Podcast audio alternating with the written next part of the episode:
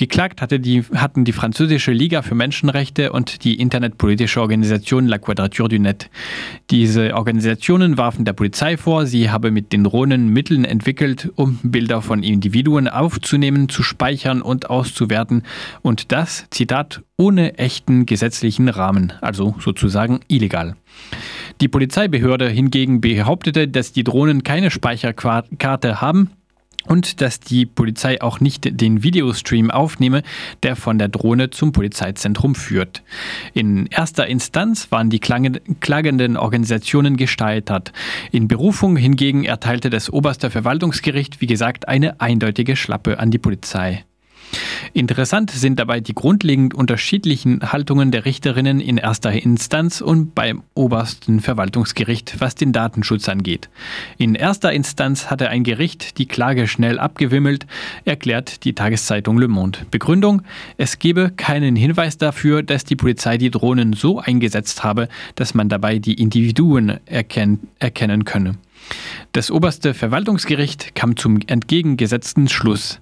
Es gebe keinerlei Garantie, dass die Bilder nicht für Zwecke verwendet werden, die die Datenschutzregeln verletzen. Denn die Drohnen flogen weniger als 100 Meter über den Boden und ihre Kameras waren mit einem Zoom ausgestattet, so dass man auf den Bildern durchaus hätte Individuen erkennen können.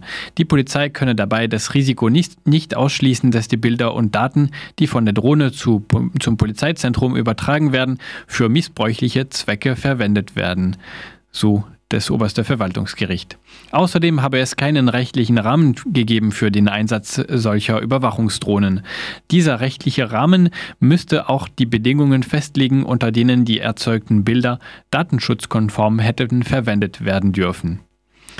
Das oberste französische Verwaltungsgericht hat der Polizei mit seiner Entscheidung jedoch nicht gänzlich verboten, Drohnen einzusetzen. Diese Drohnen dürften jedoch lediglich dazu dienen, die Polizeibeamtinnen vor Ort zu informieren, damit die Beamtinnen am Boden die Abstandsregeln durchsetzen. Für sich allein dürften die Drohnen hingegen nicht dazu dienen, Verstöße festzustellen oder Menschen zu identifizieren. Bevor die meisten Polizeidrohnen wieder fliegen dürfen, werde es also eine entsprechende Verordnung des Innenministeriums brauchen.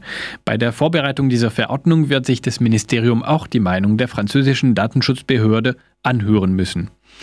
Die Datenschutzorganisation La Quadrature du Net kündigt schon mal an, auch nach diesem ersten Sieg vor Gericht wachsam auf diese Verordnung zu warten.